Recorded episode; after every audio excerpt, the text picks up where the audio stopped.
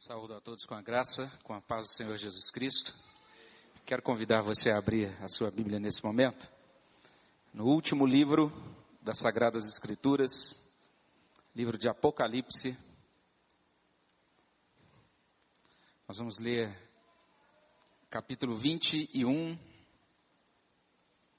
Terminamos de cantar esse cântico que nos remete, né, àquela esperança desse, dessas coisas que são mencionadas aqui nesse capítulo 21 do livro de Apocalipse. Convido você a, se for possível, colocar-se de pé e nós vamos ler alguns versículos então, dos versos do versículo 1 até o versículo 6. E nós vamos ler juntos Apocalipse 21, de 1 a 6. Leiamos a palavra de Deus. Vi novo céu e nova terra Pois o primeiro céu e a primeira terra passaram e o mar já não existe. Vi também a cidade santa, a nova Jerusalém que descia do céu, da parte de Deus, ataviada como noiva adornada para o seu esposo. Então ouvi grande voz vinda do trono dizendo: Eis o tabernáculo de Deus com os homens. Deus mesmo habitará com eles. Eles serão povos de Deus Deus mesmo estará com eles e lhes enxugará dos olhos toda lágrima, e a morte já não existirá, já não haverá luto, nem pranto, nem dor, porque as primeiras coisas passaram. E aquele que está assentado no trono disse: Eis que faço novas todas as coisas. E acrescentou: Escreve, porque estas palavras são fiéis e verdadeiras. Disse-me ainda: tudo está feito. Eu sou o Alfa e o Ômega, o princípio e o fim. Eu, a quem tem sede, darei de graça da fonte da água da vida. Senhor, no nome de Jesus te damos graças, porque podemos receber, temos o privilégio tão grande de receber esta palavra do Senhor, essas promessas tão sólidas, essa descrição tão vívida daquilo que nos aguarda. E nós podemos, ó Deus, ser alimentados, podemos ser consolados, animados pelo Senhor por meio dessas, dessas palavras. E pedimos que Teu Espírito Santo nos ajude a compreendê-las, nos ajude, Senhor Deus, a retê-las Faça, ó Deus, com que elas produzam em nós uma firme base, um firme alicerce de esperança e também uma motivação para invocar o Senhor todos os dias, amar o Senhor todos os dias, servi-lo de todo o coração, com disposição e unicamente para a tua glória. É o que nós pedimos no nome de Jesus. Amém, Senhor Deus. Os irmãos podem sentar-se.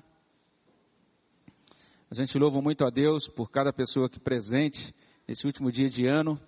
Muita gente da nossa igreja já está viajando, né? Muitos já saíram de férias. Outros não estão viajando, mas a gente sabe que a noite do dia 31 é sempre carregada assim de algumas dificuldades, né? É, com quem eu vou passar? Com quem eu vou passar na, virada do ano, né? A gente vai estar com quem da família? E aí se reúne a família às vezes em determinado lugar, e cada um tem que colaborar já na cozinha, e tem todas aquelas situações assim que não são tão simples assim de gerenciar e nem todo mundo então tem essa disponibilidade. Então, quando você vence essas barreiras todas para fazer esse recortezinho no seu tempo e aparecer na igreja e buscar a presença dele nesse último dia de ano, isso é algo muito precioso. Então a gente louva muito a Deus pela disposição dos irmãos e irmãs aqui presentes, aqueles também que nos visitam, né, as famílias aqui representadas. Que Deus abençoe ricamente cada pessoa aqui, cada família aqui representada e que a sua vida, né, e que esse novo ano possa ser coberto então pela bênção de Deus, repleto da graça de Deus. Nós terminamos de ler um capítulo que está no finalzinho, de Apocalipse, os dois últimos capítulos de Apocalipse, eles trazem assim o auge, o ponto alto de toda essa revelação. João está, João está aqui é, tendo o privilégio de contemplar a consumação, a glorificação do universo. É um texto muito interessante e que tem algumas coisas importantes para nos dizer em todos os tempos, mas que eu creio que é muito pertinente numa noite como essa. Última noite do ano de 2013, a gente pensando no ano que chega, e normalmente é, é, essas, esses inícios de ano sempre são carregados assim de prognósticos, né? De expectativas. Afinal de contas, o que nos aguarda? O que, é que a gente tem diante de nós? Isso é algo muito comum, a gente querer é, ter um vislumbre assim daquilo que nos espera lá na frente. E Apocalipse ele nos mostra é, isso de maneira absoluta. Ele nos mostra aquilo que nos espera lá no último dia, no último momento da história é, tal qual a nós, nós a conhecemos, né? E ele começa, é, de certa maneira, é, de forma semelhante, ele traz algumas coisas que é, ecoam, ou talvez assim, reverberem é, o livro de Gênesis. É como se o último livro da Bíblia nos fizesse lembrar do primeiro livro da Bíblia. Eu não sei se você já parou para pensar nisso. A gente pode olhar os dois, esses dois livros, Gênesis e Apocalipse, e encontrar alguns paralelos, algumas ideias semelhantes, ou algumas coisas que se complementam aqui. Lá no primeiro livro, lá em Gênesis, a gente vai encontrar aquela criação sendo realizada, a criação perfeita de Deus, termina o capítulo 1 de Gênesis dizendo que Deus viu que tudo era muito bom, tudo que ele havia criado. Aqui em Apocalipse, nesses dois últimos capítulos, a gente tem a restauração daquela criação. Uma restauração plena, perfeita daquela criação.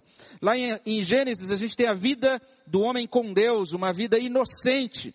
E aqui em Apocalipse, a gente tem essa vida do homem redimida.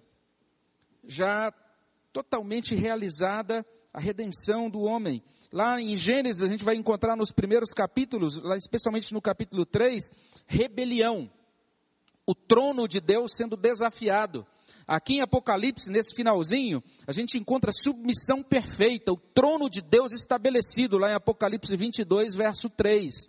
Lá em Gênesis, a gente tem muito forte aquela ideia da separação no finalzinho do livro de Gênesis, do, do capítulo 3 de Gênesis. E aqui em Apocalipse 22, essa ideia de aproximação, de comunhão restaurada. Lá em Gênesis, maldição. Aqui em Apocalipse, bênção, em Apocalipse 22, verso 3. Lá em Gênesis, perfeição quebrada por desobediência. Aqui em Apocalipse, perfeição inquebrável, perfeição eterna. E quando a gente lê essa, esse livro de Apocalipse, a gente vai ver aqui no capítulo 21, lá, especialmente no verso 7, que os participantes desta perfeição são aqueles que aprenderam pelo sofrimento, pela perseverança. Eles são chamados de vencedores. Essa palavra que significa literalmente aquele que luta e aquele que triunfa. E não apenas isso, mas lá em Gênesis 3, a gente tem juízo prometido sobre a serpente a cabeça da serpente será esmagada. Mas aqui em Apocalipse 21, verso 1, a gente tem todo o mal satânico. Ele não existe mais. Porque começa Apocalipse 21 dizendo: o mar já não existe. E se você der uma lida depois em Apocalipse capítulo 13, verso 1, é, existe uma besta, um anticristo que, que sai do mar. Apocalipse usa essa figura do mar como a fonte do mal demoníaco, satânico. Agora não existe mais nada disso. O que a gente percebe, né, quando a gente compara Apocalipse com Gênesis, é que essa realidade do Apocalipse é muito mais gloriosa do que a realidade do Gênesis. O que é que o futuro nos reserva? O que nos reserva? E a Bíblia vai dizer isso. O futuro nos reserva coisas muito superiores àquelas que foram experimentadas por Adão antes da queda. É isso que o futuro nos reserva. Por isso, esses dois últimos capítulos do Apocalipse, eles podiam ser considerados como um gênesis de um novo tempo. Não é, na verdade, o fim dos tempos, é aquilo que vai marcar um novo tempo. O reino estabelecido. E aí o que vai ter depois desse tempo, a Bíblia não diz. É muito interessante, então, esse finalzinho do livro de Apocalipse. É o Deus eterno, o Deus criativo que vai agraciar-nos surpreendentemente. É uma nova história que será escrita a partir dessa redenção cósmica. Então é muito interessante quando a gente olha Apocalipse comparando com Gênesis. Mas não apenas isso. A gente vai perceber que esse trecho de Apocalipse ele nos revela uma nova realidade de Deus. E nós precisamos ter isso no nosso coração. Paulo diz assim: pensai nas coisas lá do alto, onde Cristo vive. O livro de Apocalipse nos convida e nos dá um vislumbre do que sejam essas coisas. Então, aqui em Apocalipse 21, a gente lê sobre novo céu e nova terra. Essa expressão não é nova. Essa expressão remonta a Isaías. E lá no livro de Isaías, no capítulo 65, nos versos 17 e 18, a gente encontra o seguinte: Pois eis que eu crio novos céus e nova terra, e não haverá lembrança das coisas passadas, jamais haverá memória delas, mas vós folgareis e exultareis perpetuamente no que eu crio, porque eis que crio para Jerusalém alegria e para o seu povo regozijo. A profecia original de Isaías, lá no capítulo 65, ela tinha relação com a restauração de Judá após o cativeiro babilônico. Então, aquele povo de Deus, um povo de Deus que estava esmagado, que estava humilhado, aquele povo seria restabelecido e em seu meio seriam levantados o trono e a glória de Deus. Era esta a profecia original lá de Isaías 65. Passaram-se vários séculos e agora nós temos João ali na ilha de Patmos recebendo essa revelação do Apocalipse. E João está dizendo literalmente isso, aquela profecia, ela se aplica ou ela se aplicará na consumação dos tempos. Haverá um dia em que toda opressão cairá. Chegará a era de Deus. Naquela ocasião serão refeitos os céus, todas as realidades transcendentes, invisíveis, será refeita a terra, tudo que diz respeito à realidade palpável, material. E quando Apocalipse diz que essas coisas serão novas, o texto não está ensinando que ocorrerá uma ruptura entre o universo atual e o novo, como se essa, essa nossa terra fosse jogada no lixo e Deus agora fosse criar uma coisa, uma terra totalmente diferente. Não é essa a ideia. João está falando de uma nova situação, um novo estado de coisas, no qual não haverá lembrança das coisas passadas, jamais haverá memória delas, mas vós folgareis e exultareis perpetuamente no que eu crio, como dizia Isaías lá no capítulo 65, 17 a 18.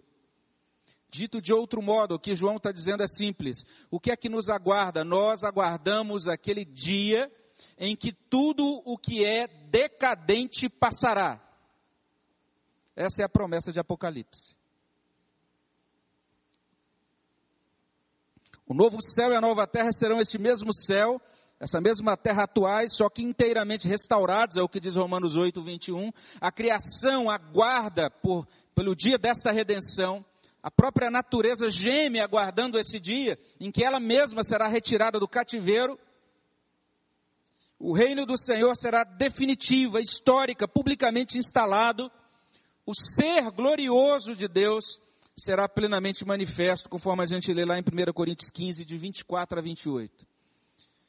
Todos os inimigos serão colocados debaixo dos pés de Cristo, e quando isso acontecer, o próprio Filho de Deus, ele vai entregar o reino ao Pai, e Deus será tudo em todos. Esta é a promessa do Novo Testamento. Então, Apocalipse está falando dessa nova realidade de Deus. Essa nova realidade traz, nos coloca então é, dentro de uma nova situação. Essa nova situação, essa nova criação será uma adaptação cósmica à ressurreição. Seres humanos glorificados, ligados ao Deus glorioso, exigem um universo glorificado. Esse estado celestial onde Cristo vive com seu corpo vivificado, ele vai ser estendido a todo o restante do universo. Nós vamos experimentar então uma vida que será física, que será espiritual, mas que vai ser elevada, muito diferente, transcendente, que ultrapassa a nossa capacidade de imaginação ou de descrição. Será o dia em que todas as promessas da Bíblia terão sido cumpridas, todas elas. É isso que nos aguarda. Nós seremos tomados por esse novo sistema divino no qual tudo que é negativo, tudo que é maléfico, já não terá vez. O primeiro céu, a primeira terra passaram, e o mar, que é a fonte do mal, como a gente já, foi, já mencionou, e apontou ali para Apocalipse 13:1, isso já não existirá. Mas aí tem algo bem interessante que deve chamar nossa atenção. É que nesse contexto, João enxerga isso que aqui é mostrado como a cidade, como a esposa e como o tabernáculo ele vê a cidade santa, a nova Jerusalém, diz aí o verso 3, descendo do céu, da parte de Deus, ataviada como noiva adornada o seu esposo. Ele está falando de quê? Ou de quem? João está se referindo simbolicamente à igreja. Porque a igreja é tanto a cidade de Deus, Mateus 5, verso 14 diz isso. Ele diz que a nossa luz tem que brilhar e que não se pode esconder uma cidade que é edificada sobre um monte. Assim como uma luz de uma candeia tem que ficar em lugar destacado, assim são os crentes, são os filhos de Deus, assim é a igreja de Deus. Ela, com suas boas obras, ela vai ser luz do Senhor, e ela será semelhante à cidade que é colocada sobre o monte, e cuja luz então se distribui e serve para alumiar as nações. A igreja também é chamada de, aqui em Apocalipse de esposa do Senhor. Está lá em Apocalipse 9, versos 7 e 8. Ali diz que a igreja, então, como uma noiva já devidamente ataviada, ou então como uma noiva, ela já se atavia, ela se veste adequadamente para as bodas com o seu noivo. Então nós somos essa Jerusalém do Senhor, nós somos o santuário onde Deus habita, é o que está lá no Salmo 46, versos 4 e 5. Lá em 2 Coríntios 6, 16, o apóstolo vai dizer isso. Nós somos este santuário de Deus. Então, como cidade, a igreja é onde o Senhor decide habitar, é onde ele decide manifestar-se, é onde ele decide reinar. E como esposa, a igreja é intimamente unida ao Redentor. Mas olha que bonita essa palavra usada para designar a igreja: o tabernáculo. Eis o tabernáculo de Deus com os homens. E tabernáculo é interessante, porque ao dizer que a igreja é tabernáculo, que Apocalipse está dizendo que é na igreja que ocorre essa expressão máxima da glória divina.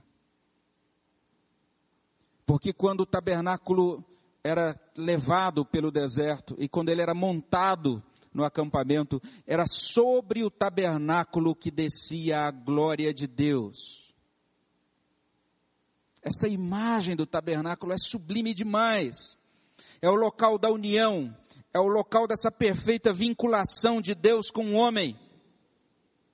Eu não sei se você já prestou atenção nisso, mas Apocalipse 21, ele não compara a igreja com o templo. Apocalipse 21 compara a igreja com o tabernáculo.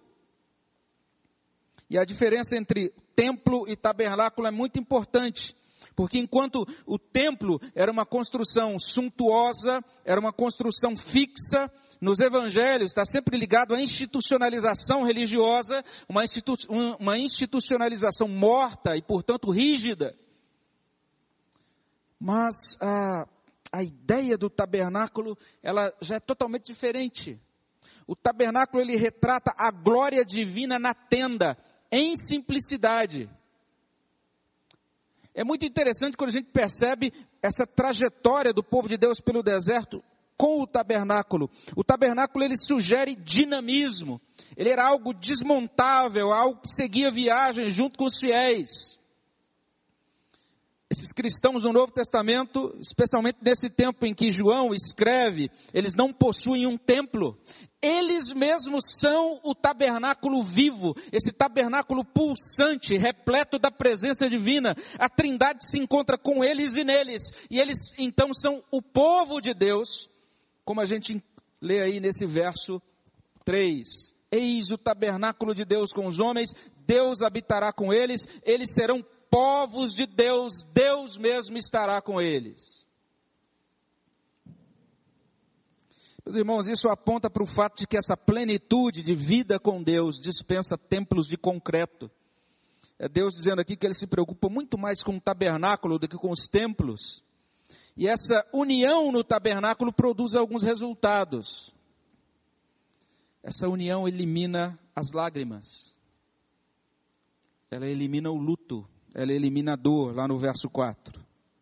E mais uma vez evoca-se a palavra do profeta. Agora, lá no mesmo capítulo de Isaías, capítulo 65, mas lá no verso 19. Porque lá diz assim: Exultarei por causa de Jerusalém, me alegrarei no meu povo. Nunca mais se ouvirá nela nem voz de choro, nem de clamor é a ideia de que Deus enxuga as lágrimas. Deus é quem consola, Deus é quem cumpre aquela profecia messiânica. Ou seja, Ele coloca na nossa cabeça uma coroa em vez de cinzas, óleo de alegria em vez de pranto, veste de louvor em vez de espírito angustiado, a fim de que sejamos chamados carvalhos de justiça, plantados pelo Senhor para a sua glória. Apocalipse está dizendo algo muito simples. Ele está dizendo que essa era gloriosa será a era da vida. Ali o luto será um contrassenso, pois a morte já não existirá, diz o verso 4. Todas as coisas dolorosas pertencem às primeiras coisas que naquele dia constarão em um passado que não voltará jamais. É coisa que vai ser deixado para trás. Então, basicamente, o que João está dizendo, está fazendo aqui nesse final do livro de Apocalipse é o seguinte: ele está nos convidando, ele está convidando os seus leitores daquele tempo, e ele está nos convidando hoje, para que a gente olhe para o nosso futuro abençoado. João está nos mostrando que nós vivemos hoje em um tempo de espera. Nós, enquanto estamos aqui, a gente já prova em um certo grau algumas dessas bênçãos mas a gente está aguardando aquele dia em que nossa união com Deus será definitiva, será plenamente completada. É isso que é trazido para nós nesses primeiros, é, nessas primeiras palavras do capítulo 21 de Apocalipse. Isso tem algumas implicações. Uma das implicações desse texto é que nós não precisamos temer a dor, o pranto, nem a morte. Essa é uma das implicações.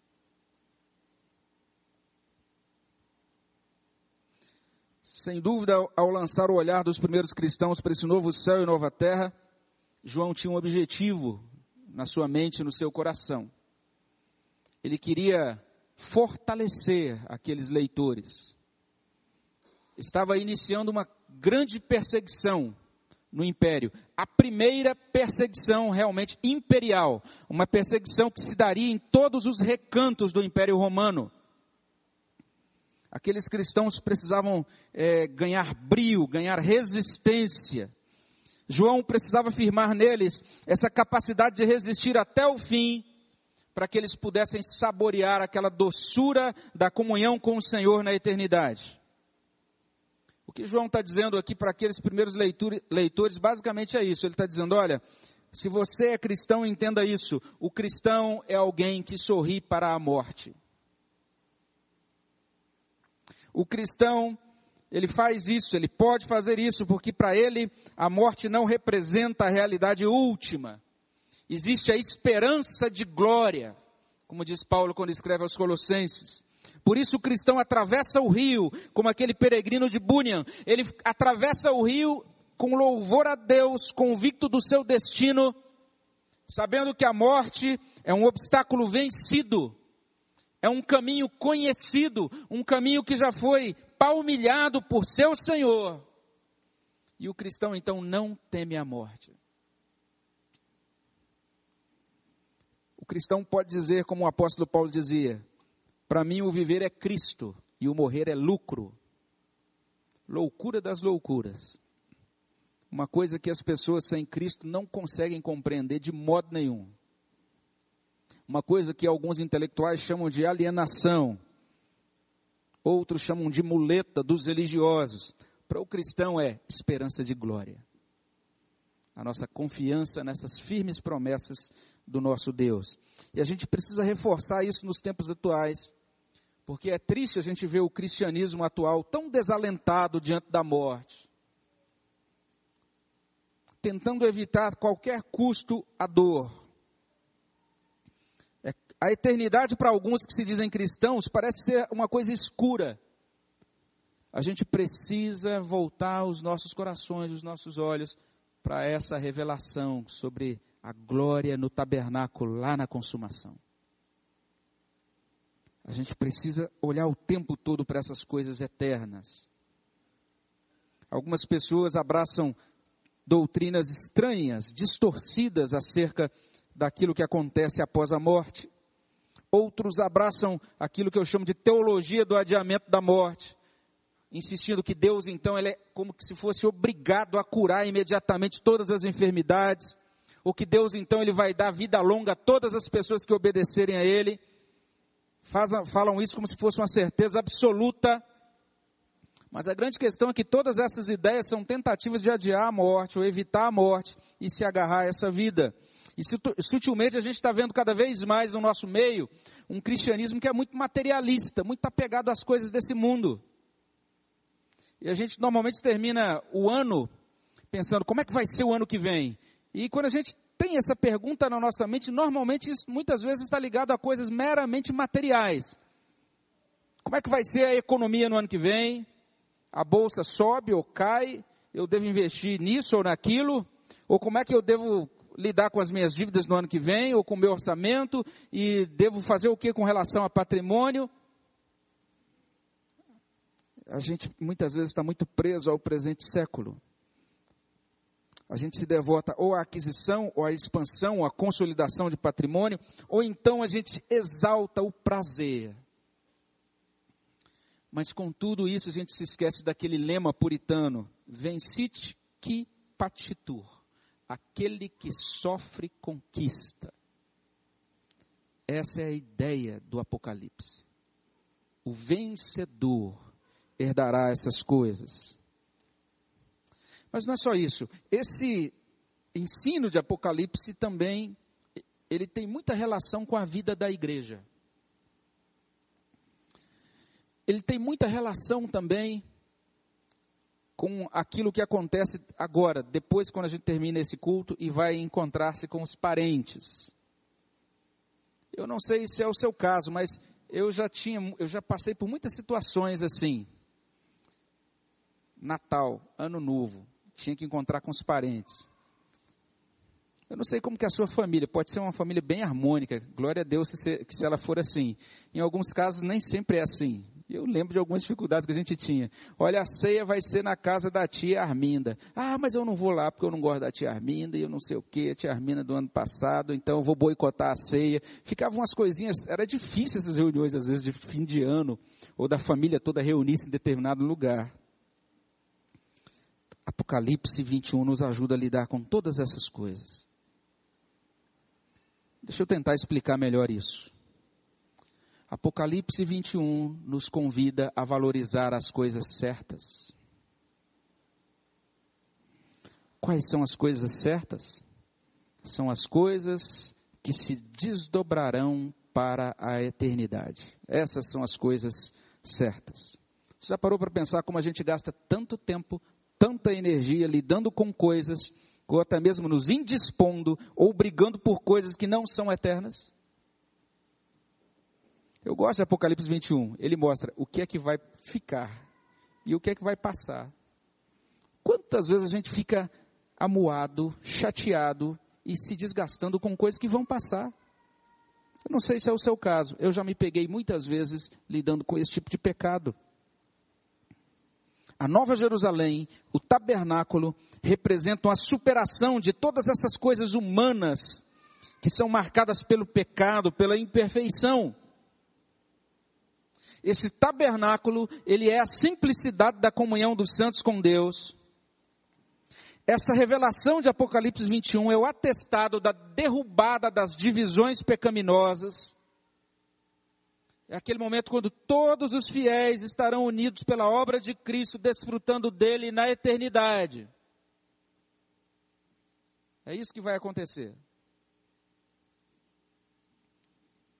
E olha só, essa realidade eterna, ela também nos desafia a mudar o nosso presente. Se isso vai ser assim lá, nós somos convidados a antecipar isso aqui, o máximo possível. Então, essa realidade eterna deve fazer-se presente o máximo possível hoje. Nós encontramos nessa realidade eterna descrita em Apocalipse 21 não apenas uma esperança futura, uma proposta, mas também uma proposta de vida a ser iniciada, a ser desfrutada, a ser construída hoje. Deixa eu dar alguns exemplos. Ainda que não tenha chegado o dia da consumação, mas o ideal é que as nossas igrejas, que a igreja do Senhor sobre a face da terra hoje, que as nossas famílias sobre a face da terra hoje, já sejam tendas vivas, onde o consolo já seja ministrado hoje, onde a dor já seja minorada hoje, onde o luto já seja graciosamente apaziguado, onde a carnalidade já seja substituída por santidade, as divisões, as picuinhas sejam substituídas por unidade, e o inimigo seja vencido pelo poder de Deus. O ideal é que nas nossas instâncias de vida, no nosso, no nosso contexto, Cristo prevaleça até que Deus seja tudo em todos. Nós, como cidadãos desse reino celestial, que aguardamos a chegada dessas coisas, de Apocalipse 21, somos convidados a marcar a história hoje com essas coisas que terão lugar na eternidade. E para isso a gente não precisa de coisas complicadas ou sofisticadas. Basta um punhado de fé simples e o desfrute do Cordeiro. Esse é o grande ensino de Apocalipse, do livro inteiro. Sendo assim, tome cuidado com algumas coisas.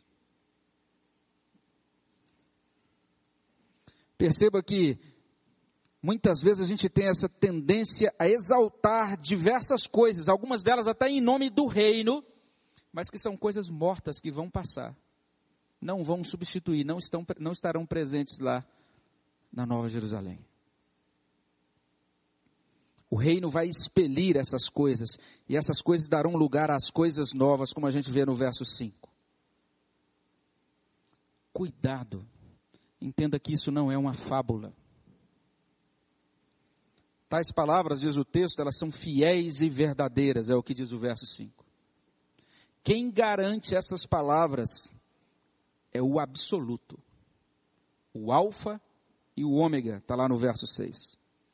E a gente não leu juntos o verso 7, mas é interessante a gente notar isso, que ele vai conceder essas coisas aos sedentos e também aos vencedores. O vencedor herdará essas coisas, eu lhe serei Deus e ele me será filho. Eu quero concluir convidando você a saltar algumas partes dessa, desses é, versículos finais de Apocalipse e convido você a olhar lá para os dois últimos versículos do livro de Apocalipse, para a gente concluir. E olha só esses dois últimos versículos de Apocalipse, o que, que eles dizem. Convido você a ler comigo, versos 20 e 21 do capítulo 22, tá bom? Apocalipse 22, 20 e 21. Vamos ler juntos? Aquele que dá testemunho destas coisas diz: Certamente venho sem demora. Amém. Vem, Senhor Jesus. A graça do Senhor Jesus seja com todos. Como é que a gente pode terminar essa nossa meditação nesse culto de Ano Novo? A gente pode terminar exatamente como o Apocalipse termina. O Apocalipse termina com a promessa, ele termina depois com uma bênção. É muito bonito o modo como o Apocalipse termina. E a ordem disso não é aleatória. O Espírito Santo quer nos ensinar alguma coisa sobre isso. Nós precisamos compreender então que os seguidores de Jesus caminham firmados em suas promessas. Certamente venho sem demora.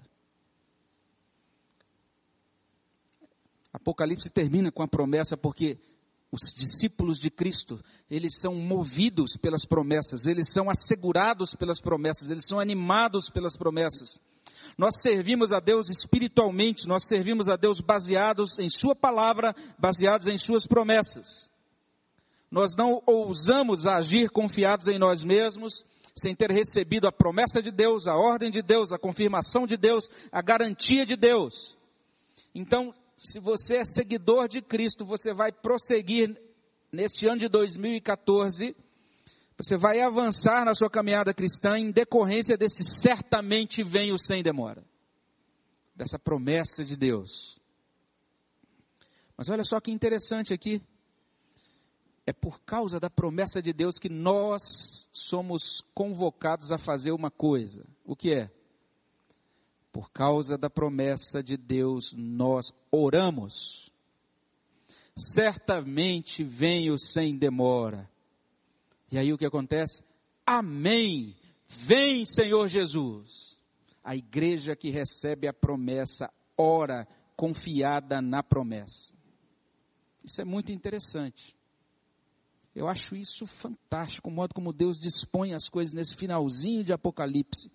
Porque enquanto o sujeito ativo nas promessas é o Senhor, o sujeito ativo na oração é o homem, é o crente que ora é aquele que responde à revelação, responde à palavra com oração. Ele ora por causa da palavra divina. E as nossas preces são então extraídas das garantias reveladas na palavra da aliança. A gente pede para que o Senhor venha, porque esse é um desígnio divino revelado na Escritura. E quando nós oramos, nós estamos cooperando com Deus na efetivação desse seu propósito na história. O Senhor diz: Eu certamente venho. E a igreja diz: Ah, Senhor, então vem. E a igreja então ora para que o propósito de Deus se realize dentro da história. E ligada à oração encontra-se a ação, porque aquele que ora age. Faça esse teste. Normalmente, quando você não é muito comprometido com uma causa, é porque você não ora por aquela causa. Comece a orar por aquela causa você vai ter o seu coração agora aquecido por ela e daqui a pouco você está se comprometendo de forma prática com aquela causa. É assim que acontece. Na comunhão nós somos purificados com essa brasa do altar, a gente se dispõe ao serviço do reino e a gente então tem um desejo de agir.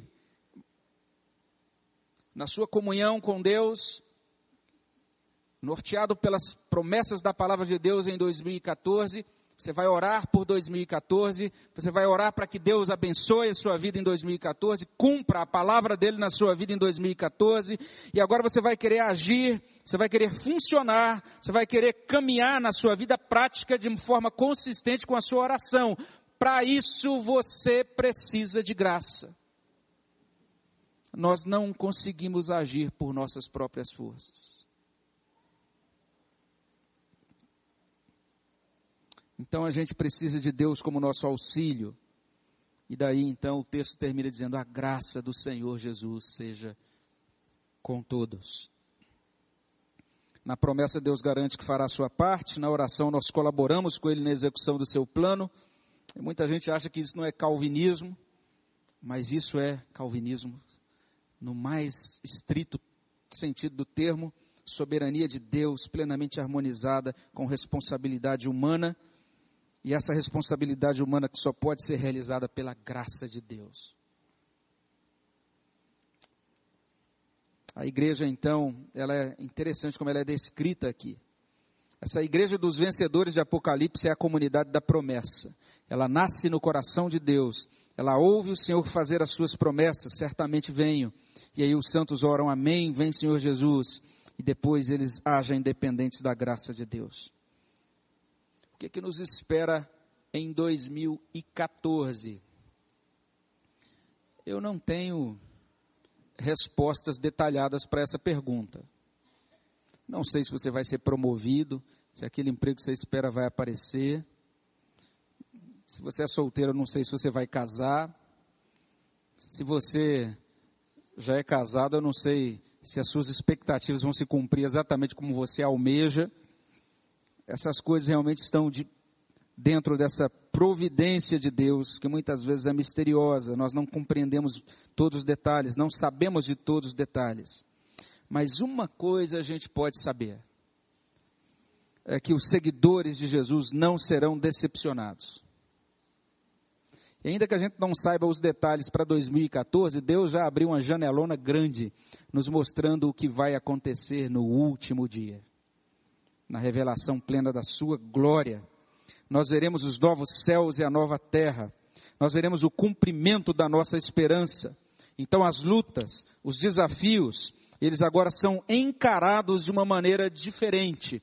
Seja qual, seja qual for o tamanho da luta e do desafio que apareça agora nesse ano de 2014, tudo isso vai se tornar pequeno diante dessa expectativa da visão do Senhor vindo dos céus, com poder e com muita glória. E aí a gente tem um documento antigo da Igreja Reformada que traz o seguinte: aos que perguntam, que acontecerá ao mundo? Nós respondemos, o seu reino está chegando. E aqueles que perguntam: o que está diante de nós? Nós respondemos: Ele, o Rei, está diante de nós. Aqueles que perguntam: que podemos esperar? Nós respondemos: não nos encontramos à frente de um deserto inexplorado de tempo não cumprido, com um objetivo que ninguém ousaria predizer. Nós estamos fitando o nosso Senhor vivo, o nosso juiz e salvador, que estava morto e vive para todo sempre. Nós fitamos aquele que veio e virá e que reinará eternamente. Talvez encontremos aflições, sim, isso deve ocorrer se queremos participar dele, mas nós sabemos a sua palavra, a sua palavra régia. Não se turbe o vosso coração, pois eu venci o mundo. Amém, meus irmãos? Vamos orar ao nosso Deus? Senhor, no nome de Jesus, nós te damos graças por esse vislumbre que o Senhor nos dá, da glória que nos espera. E nós pedimos que o Senhor nos ajude a viver 2014 à luz dessa esperança da glória. E que no trato com todas as coisas, por menores que pareçam, nós possamos, ó Deus, lidar com todas as questões, com todos os desafios, com todas as pessoas, com todos os problemas, que nós possamos, ó Deus, administrar todos os momentos de dúvida e de perplexidade à luz desta esperança da glória. E que então, fortalecidos por essa esperança, nós sejamos fortalecidos no teu amor. E fortalecidos no teu amor, nós possamos, ó Deus, ver de modo poderoso este amor do Senhor lançando fora todo o medo, nos dando, ó Deus, aquela graça de nós caminharmos altaneiramente, não com orgulho, mas com aquela segurança de filhos de Deus, que são guardados pelo poder de Deus e que são nutridos pelas promessas de Deus. É o que nós pedimos e agradecemos no nome de Jesus. Amém, Senhor Deus.